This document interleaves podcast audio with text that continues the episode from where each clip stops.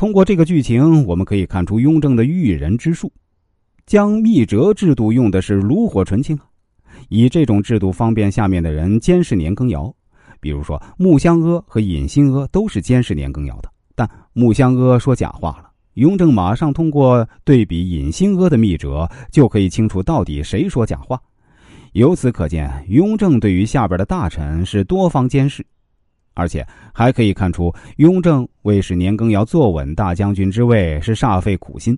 甚至不惜将诸如尹新阿这种身份尊贵之人以供年羹尧所驱使，来使年羹尧可以服众。那么，除了尹新阿之外，雍正还派了谁在监视年羹尧呢？那当然就是岳钟琪了。在《雍正王朝》电视剧中设定的人中啊，岳钟琪一直是追随年羹尧的心腹之人。但血洗江夏镇这件事之后啊，两个人可谓是貌合神离。到了西北以后啊，岳钟琪是几次不听年羹尧的调遣，自己直接请示雍正。等到年羹尧被撤大将军一职后啊，这个敏感位置，雍正竟然直接给了年羹尧曾经的心腹手下岳钟琪。这说明岳钟琪很早就属于雍正安排监视年羹尧的眼线，不然当时年羹尧在西北那就是土皇帝的存在，撤他的职可谓风险很大，随时都有兵变的可能。所以，接替年羹尧的人可谓是重中之重。雍正选择了岳钟琪，很明显说明岳钟琪也属于是监视年羹尧的眼线，早已经是雍正这方的人了。而且，除了穆香阿、尹新阿、岳钟琪三人以外啊，暗地里肯定还有不少人监视年羹尧的所作所为。毕竟，雍正玩密折制度玩的这么好，肯定是全方位、无死角监视年羹尧。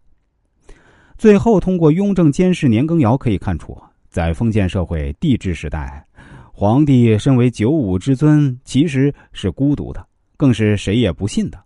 所以，对手下的重臣大都会安排不止一个眼线去监视。而《雍正王朝》电视剧对这点可谓是刻画的淋漓尽致。最后，再以现实历史来说说雍正的驭人之术。在历史上啊，雍正的驭人之术的确很厉害。像上密折奏事呢，本来只是巡抚和总督的特权，但雍正继位以后啊，就扩大了上密折的范围，诸如布政司、按察司、提督、总兵，甚至道员、知府都可以向皇帝上奏折。这其中更不用说边疆统领之类的了。